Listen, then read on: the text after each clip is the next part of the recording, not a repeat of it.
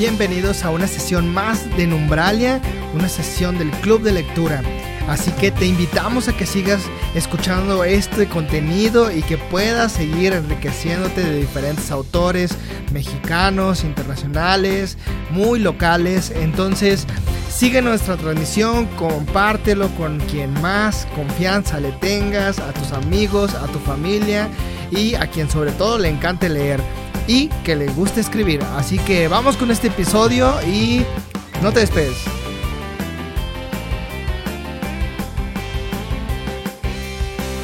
En esta sesión leímos La jaula de tía Enedina de Adela Fernández.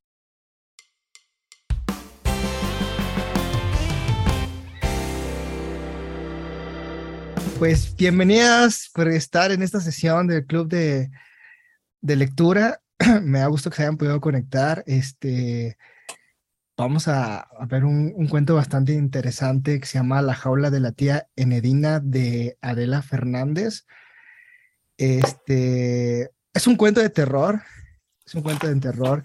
Este, me gustó, a mí me gustó mucho cuando yo lo leí. Este, ella, bueno, un poquito de ella es Adela Fernández y Fernández, escritora y maestra de teatro, hija del cineasta mexicano Emilio El Indio Fernández y la cubana Gladys Fernández.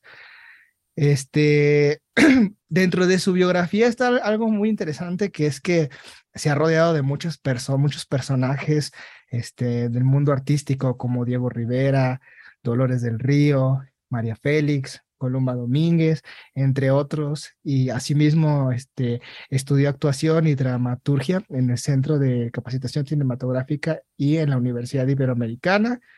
Eh, este cuento, más bien sus cuentos, y este, uno de los diez, menciona el maestro Gabriel García Márquez, lo calificó como seriesísima, tristísima y oscura, y él mismo dio una crítica como de de los 10 cuentos de ella que no puedes faltar y que no debes morir antes de leerlos. este, estamos hablando de un personaje muy, una persona, un autor muy una autora muy interesante. Creo que anteriormente igual yo uno se había expresado, ¿no? Que eh, eh, no es aldrede, es, es, ha sido curioso, pero no ha sido aldrede que hemos visto este, a muchos autores, hombres, vaya, no, no ha sido aldrede. De hecho, algunos como Juan Villoro fue propuesto por este Heyeli, fue como, como esa parte, ¿no? Pero no, no ha sido alrededor de decir no a las mujeres, claro que no, simplemente ha sido sin querer esa cuestión. Y bueno, este, me gustaría que me comentaran, y vamos iniciando, qué tal les pareció, ya la habían escuchado de ella, ya habían, este, tenido acercamiento con alguno de sus historias, habían escuchado de ella por ahí, que dije, nada, más o menos me sonaba, pero ni idea o algo así.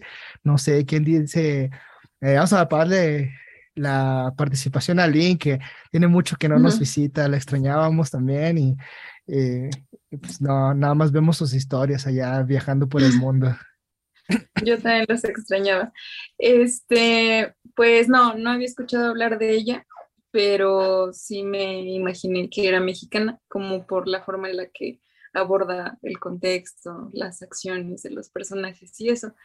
Este, me gustó, pero me quedó a deber, sinceramente.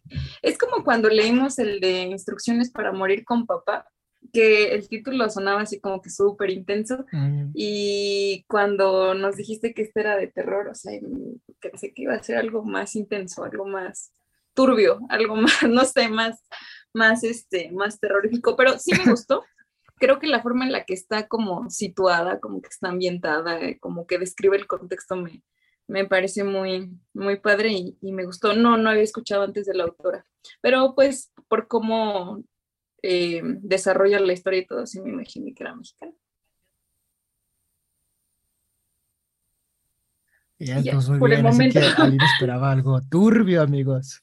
Sí, yo esperaba, sinceramente algo esperaba algo mucho más turbio. Digo, sí me gustó, pero creo que el, este, no sé, creo que se le pudo haber incluido como algo más. Me pareció muy, eh, no sé, como muy lenta, quizá la forma en la que nos llevó hacia el final.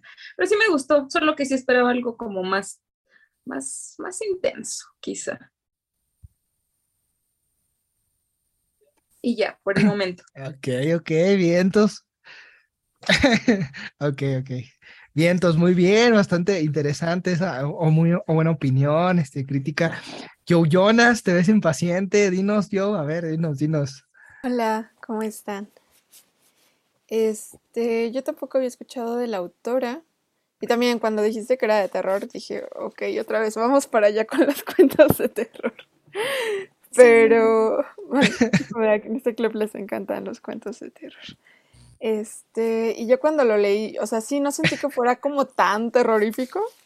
Solo me pareció un poco, un poco raro, así como de que, ok, ¿por qué odian a la tía? O sea, como que, no, no sé, como que dejó muchas cosas inconclusas y entiendo como parte de misterio, pero no sé, siento que me faltó contexto quizá y tal vez más detalles, o sea, no sé.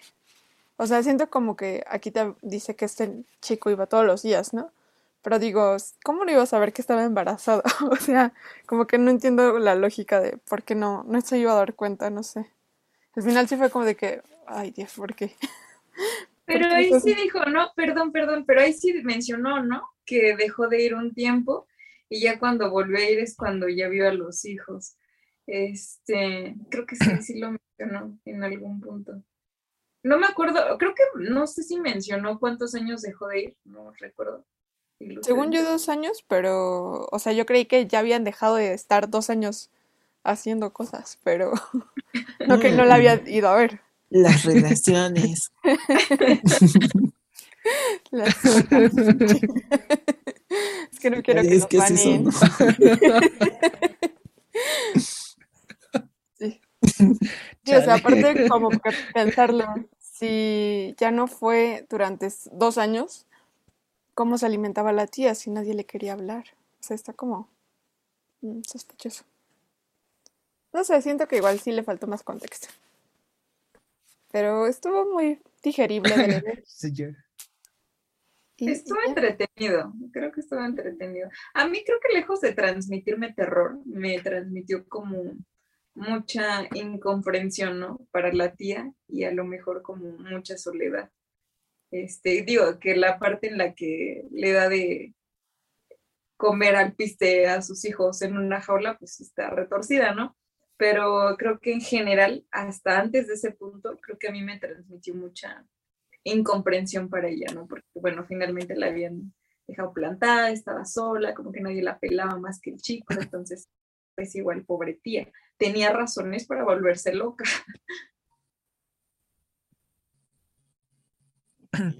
Ok. suéltalo, Gustavo, suéltalo.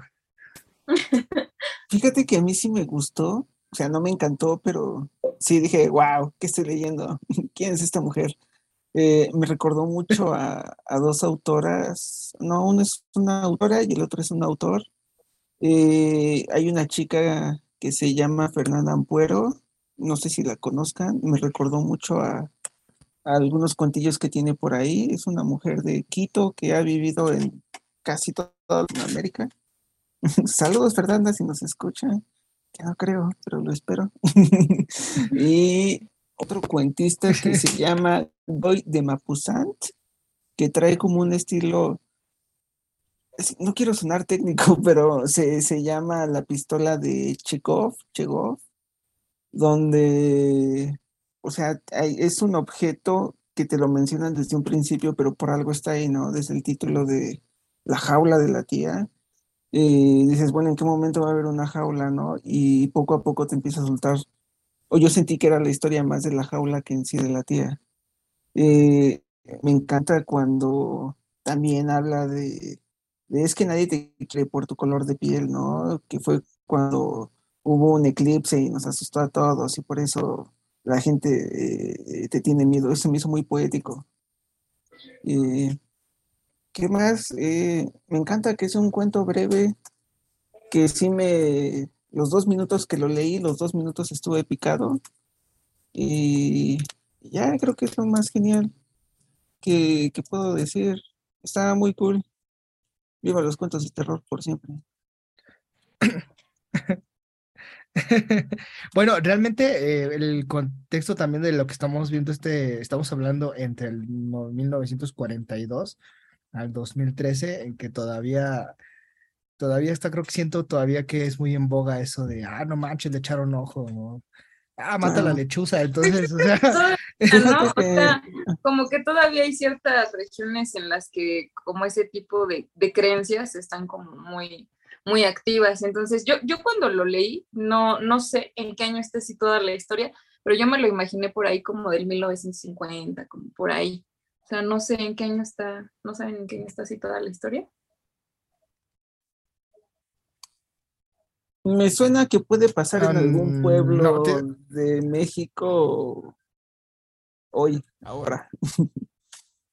Siento que, se puede, se puede aterrizar en, eh, pues en un contexto actual, no sé, tal vez un, pueblito.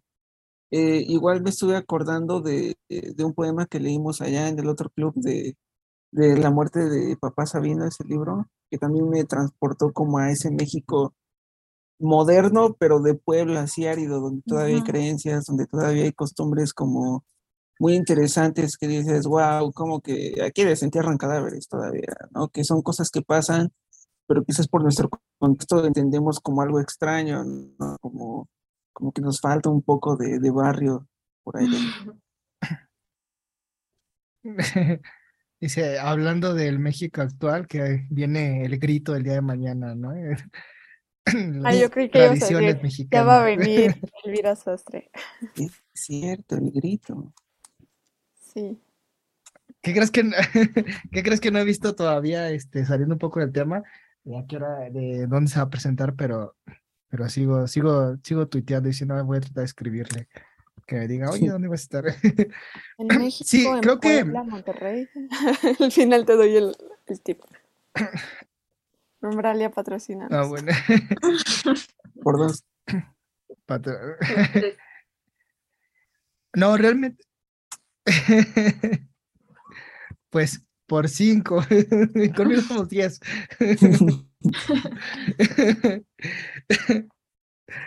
no, creo que realmente, regresando un poquito antes de a, la historia, creo que a mí cuando, cuando lo leí, no sé, digo, estoy hablando no de mucho tiempo que lo haya leído, pero sí, pues, ya tiene un ratito, ¿no? Fue cuando estaba queriendo también, empezando a escribir un poquito de terror. Y pues me lo recomendaron mucho. Me dijeron, se, es, léete esto. creo que va por lo que quieres escribir.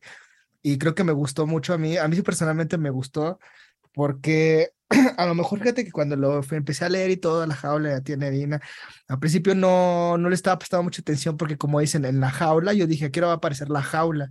Dije, ¿qué tendrá que ver la jaula en un principio? ¿No? Digo que el título decía todo. Y hablando de que la tía estaba aislada, que porque le habían hecho, le habían dicho que pues, iba a quedarse sola y no sé qué, y al final se muere su esposo, y como que todas estas cosas, ¿no? y que al final, bueno, cae en esa demencia, ¿no? Y empieza a, como estar en esa parte y él como que, ah, bueno, pues qué triste mi tía, ¿no? Que está ya triste y sola, pero bueno, voy a apoyarla y de repente, Pax, este, relación norteña, ¿no? Entonces, bienvenidos a Monterrey. Les voy a platicar del norte.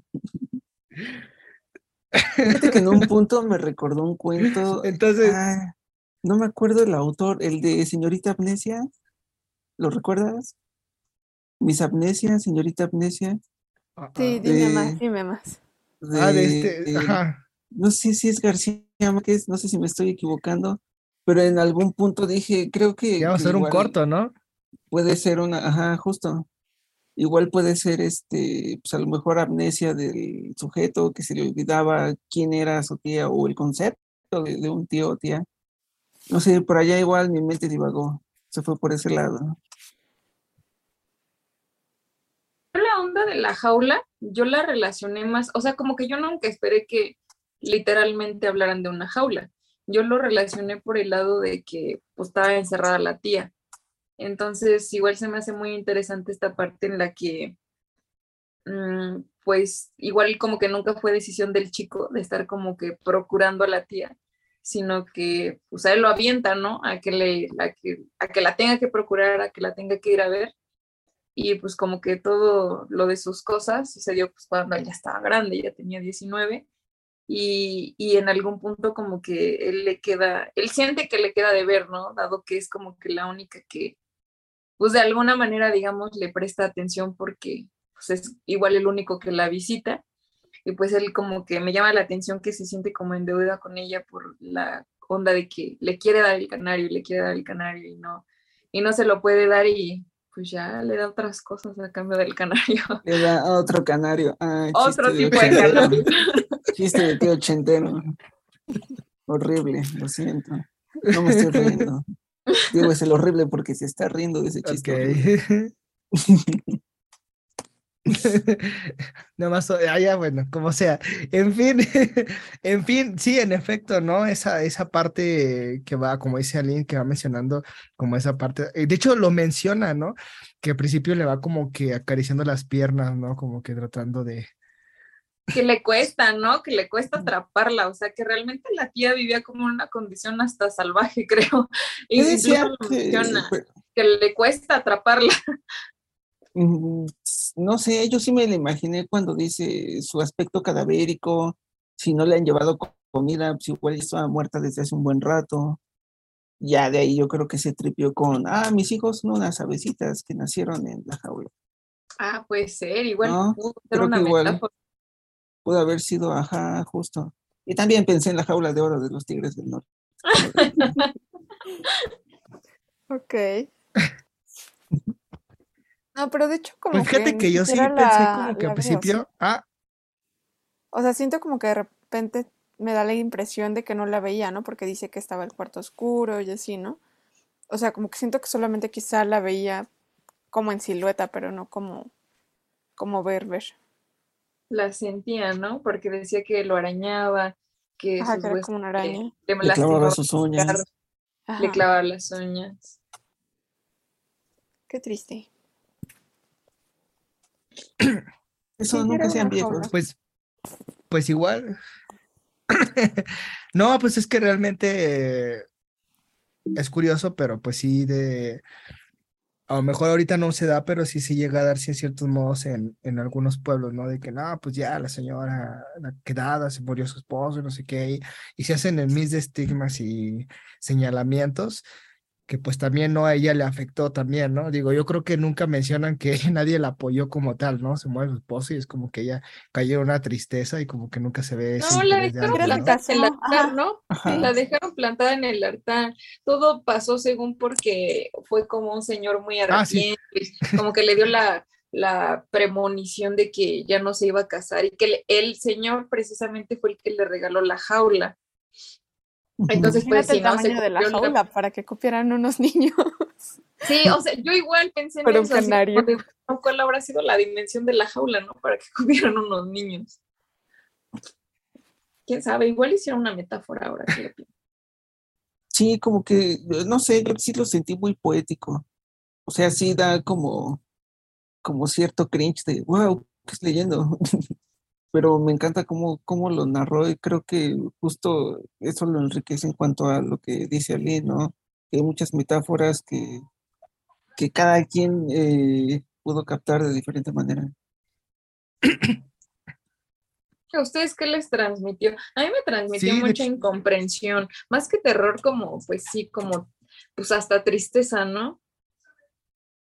Fíjate que a mí me, o sea, yo sí pensé, ya hablando como de un México social, ya campaña social, pues que muchas veces los hijos tienen una carga que no le corresponde, ¿no? Ya sea un abuelo, ya sea un tío, de repente es como, pues güey, tiene un chingo de hijos, ¿por qué el nieto se tiene que hacer este cargo de, ¿no? O, o tienes hermanos, hermanas que todavía pueden echarte la mano. O sea, ni siquiera visitan su casa ya por ver a los animales, ¿no? Que, es lo que entre comillas les importaba, pero pues ni siquiera, ni siquiera eso pueden hacer, ¿no? Como, o sea, yo lo sentí como la responsabilidad grande para un niño pequeño, que pues no, como que no me cuadra, pero como decía Diego, ¿no? Creo que es algo que todavía se, se ve hoy en 2022 como si fuera en 1950. No, creo que, es la... Ajá, Sí, y eso que dices es como bien común, porque ya en maestra, este, pues sí es como bien común ver que pues a los, mm, a los niños mayores, a los hermanitos mayores les dejan responsabilidades que obviamente no les corresponden y lamentablemente eso pues en su crecimiento pues les afecta social y emocionalmente. Entonces, pues a lo mejor por eso nuestro chico de la historia creció dañado y veía niños en jaulas, posiblemente. Como una jaula de la infancia, ¿no? Quizás la infancia que nunca tuvo. Ya fumándonos una alfombra. Puede ser. digo, pues es que estamos hablando también, digo, en, ex, pues, en, cuestión de, formación también es una máster, ¿no? O sea, actuación, dramaturga, cineasta. O sea, tiene conocimiento como en muchas este áreas que le permite. Tiene conocimiento como en muchas áreas que le permite, este, pues sí, como abordar distintos contextos, ¿no? Sí, sí, yo siento que igual, eh, creo que lo vimos igual con Guadalupe Dueñas, ¿no? Creo que realmente eran tan breves sus textos, o sea, de hecho, tan breves, tan cortitos, que en una frase te da toda la clave. O sea, dices tú, vente estas dos cosas, justamente por ese trayecto que tiene también poético, ¿no? Este, estaba leyendo hace poquito también de, este, ah, se me fue el nombre, el del laberinto del, no, este laberinto no era Ah, bueno, ahorita sí me acuerdo. ah, el de Rayuela, ¿cómo se llamaba? Este. ¿De Cortázar? Ándale. El, este. Mencionaban igual, por ejemplo, dentro de varias historias de él también, que hay como que esos elementos que él maneja también siendo como siendo poeta, siendo este, escritor, novelista y otro tipo de formación, como él también maneja. De hecho, en Rayuela tú lo puedes ver, como hay cierta esencia poética dentro de, a pesar de que es una novela, encuentras esa poesía que él maneja y que la trae así inmediatamente, ¿no? Tú lo lees y es como, como eh, vas leyendo, o sea, esa, esa Ajá, justamente también como Rubén Darío, como lo vimos, ¿no? Te das cuenta en ciertos elementos que dices, aquí aparte narrativa es poesía, o sea, él ya está manejando poesía, y no solamente porque lo ves en verso, sino porque ves todos esos elementos.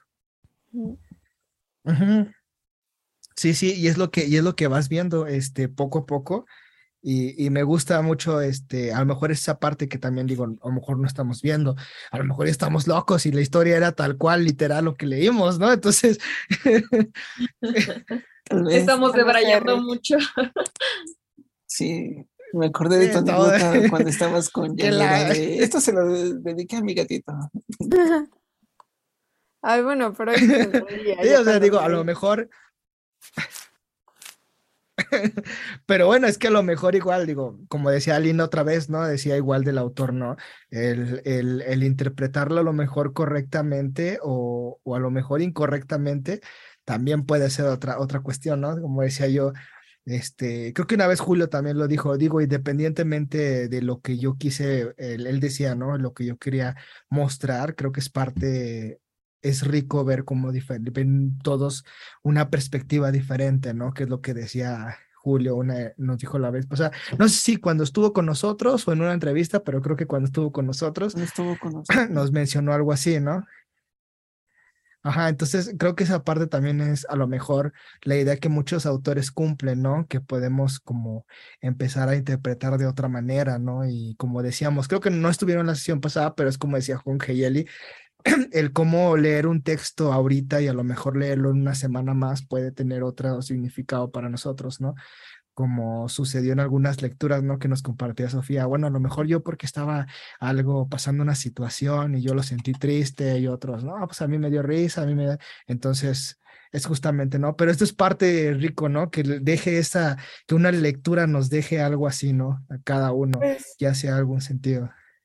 Es que es igual como en la música, ¿no? O sea, a veces te pone feliz y a veces o, no le das importancia y ya cuando estás triste estás así como de cortándote las venas. o sea, creo que sí. de Juanga, con toda la actitud y Exacto, sí. Mañana, 15. Yo creo que algo muy padre igual de historias como esta es que aparte de que están sujetas como a distintas interpretaciones, es que algo que me parece fascinante es que se pueden contar como más historias dentro de una misma historia. Por ejemplo, o sea, el tema principal ahorita era la tía, ¿no? Pero creo que nosotros ya encontramos ahí un trasfondo muy este, profundo hasta en la cuestión de cómo algunas veces los papás que tienen muchos hijos les dejan responsabilidades que suelen afectar pues su desarrollo pues emocional, ¿no? Entonces creo que eso a mí me, me gusta mucho y por eso me gustó la historia. Yo esperaba, sinceramente, algo muy intenso de terror, pero pues creo que algo que me gustó mucho de esta historia específicamente es eso, ¿no? Que podemos como encontrar otros temas y otros trasfondos que, que surgen de, pues, de una historia. Entonces, pues, no sé, eso me, me gustó muchísimo. Ok, me, gusta, me gusta mucho eh, o concuerdo mucho con lo que, que dice Joe, ¿no? Sea, depende cómo te levantes. Si vienes de malas, pues igual y lees algo triste o dices, ah, maldita vida, pobre de la tierra. Si vienes de buenas, uy, el sobrino con toda la actitud venía, eh, está loquito el muchacho. No, depende, digo, creo que, que cumple con, con sacarnos rato de la rutina y digo, creo que, que, los leímos cada quien en un momento emocional distinto, porque pues está, está muy rica esta charla, ¿no? Hay muchos puntos de vista muy cool, muy, muy interesantes. Aparte de, del momento, de la emoción que sintamos, creo que igual va en función a, a, a, la edad incluso, ¿no? Yo recuerdo mucho cuando leímos la, el de la luna, creo que era de Sabines, sí, creo que sí era de Sabines, que mencionábamos eso, ¿no? De que muchos lo leímos tipo en la primaria, pues obviamente no, no, tuvo, en, no tuvo en su momento el impacto que tuvo cuando pues, lo leímos recientemente. Entonces, creo que igual por ahí va el asunto. Claro, como dejarlo muy abierto a la interpretación y conforme vas creciendo, creo que ya traes diferentes perspectivas. ¿no? Más o menos como, como, wow, no manches, no pensé que esto que antes veía como, wow, qué romántico, hoy es como, ah, viejito cochino. Sí. Sí, realmente este, eso, eso es lo, lo padre y de estas historias que, y bueno, ¿por qué los autores siguen a lo mejor este, sonando, no? De hecho, igual, o por qué no suena, ¿no? Porque ah, hablábamos hace poco igual, este, ah, justamente con Janina, ¿no? Decía que como muchos autores se quedaron perdidos en el pasado, ¿no? Que eran demasiado buenos, muy buenos, que sonaron en su momento y de repente, ¡pum!, ya nadie los recuerda, pero tienen historias increíbles y que vale la pena leerlas, ¿no?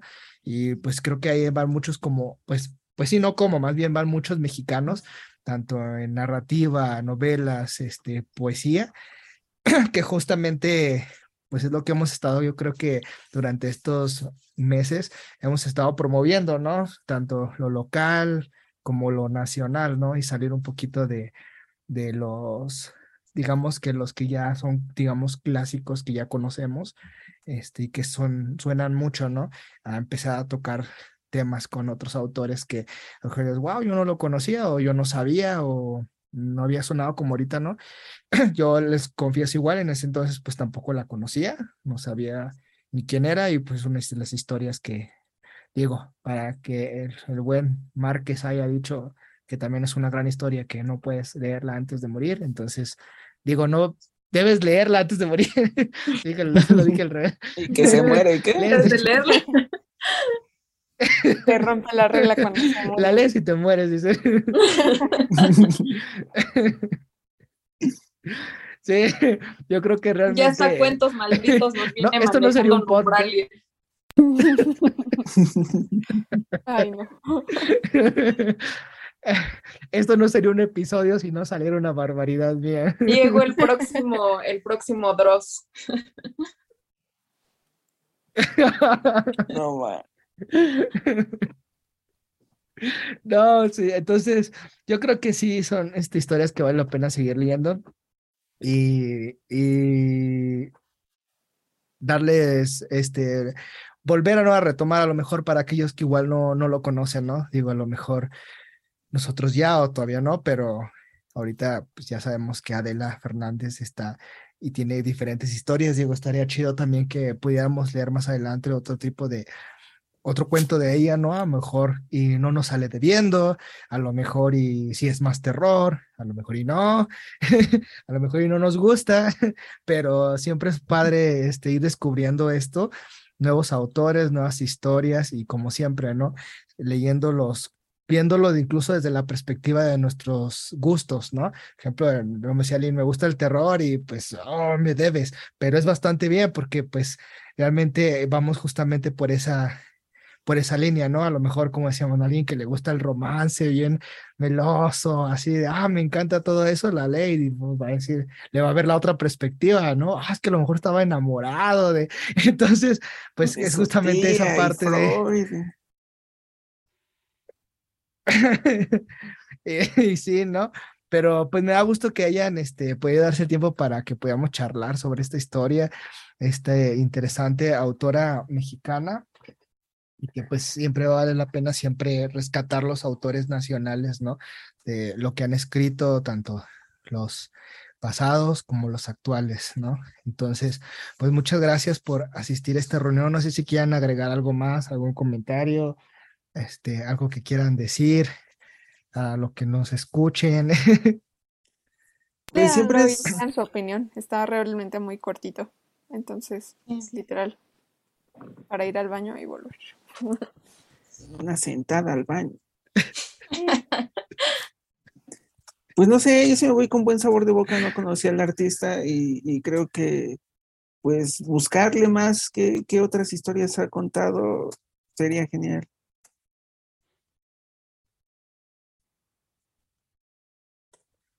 Vientos. ok, perdón que me quede callado un rato, pero es que como yo tengo un retraso en el audio, de repente veo que Aline habla y no escucho nada, entonces ya después me llega el audio y es por eso que no, no había tenido.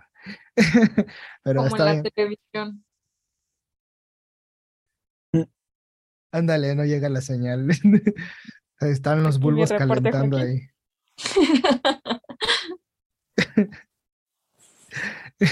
Vientos. Pues gracias por haberse, haberse sumado a esta sesión. Este, les recuerdo, vamos a tener ya nuestra celebración del año de Numbralia el 19 de noviembre. Este va a ser presencial. Eh, vamos a celebrarla con Moby Read, porque casi fue una semana después de que, de que se hizo el club. Entonces tenemos Pachangón ese es nuestro 15 de septiembre. este, vamos a pasar un buen momento entre, pues, entre nosotros, entre amigos, entre, entre libros. y pues ahí les tenemos como unos detallitos, ¿no? Algunos ya saben porque pues les pedimos su talla de playera, ¿no? Me pregunto qué será, calcetines, entonces, pues sí, ¿no? Tamaño de una jaula. Entonces, una jaula, no nos vayas a regalar una jaula, por Aunque la jaula sea de oro. Nos van a bajar el video por ese pedacito de canción que canté. Lo siento, continúa. Bien, entonces, pues entonces espero que puedan este, ya ir apartando la fecha. Ya este, estamos asignando ya el lugar, casi ya estamos hablando de eso hace poquito, entonces puedan ir a asistir. Va a ser un sábado. Para los que nos escuchen, si son de Hidalgo, son bienvenidos y si son de otro lado, pues lo siento, ojalá pudiéramos teletransportarnos. Es ups, el COVID. ¿Qué? ojalá, si no, nos vemos en el metaverso. Entonces, pues muchas gracias, de verdad. Este, les digo, me quedo callado por ese pequeño retraso. muchas gracias por asistir y gracias a los que nos escuchan. Hemos tenido pues algunas reproducciones, este, más de las que hemos tenido anteriormente. Así, si se dejan escuchar, yo a veces me escucho y digo yo, qué barbaridad dije, pero pues ya la dejo así, ¿no? Inédito, todo como está.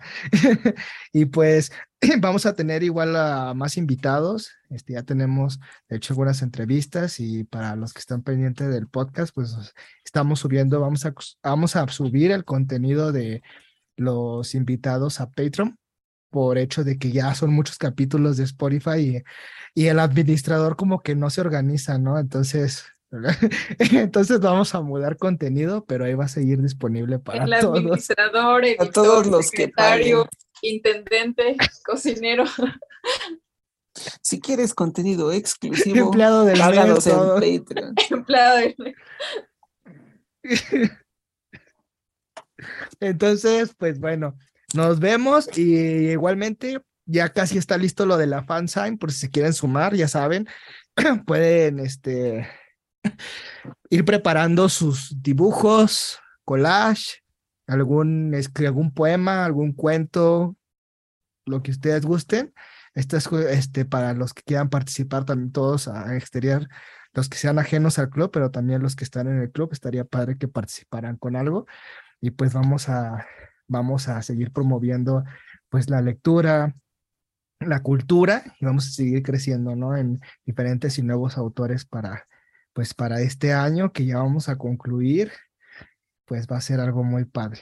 Entonces, pues nos estamos viendo, seguimos dando las noticias en el club también de Movie Read. Para los que nos siguen, pues también pueden seguir en Instagram a, al, al buen, al buen este, director, profesor, doctor, escritor Gustavo.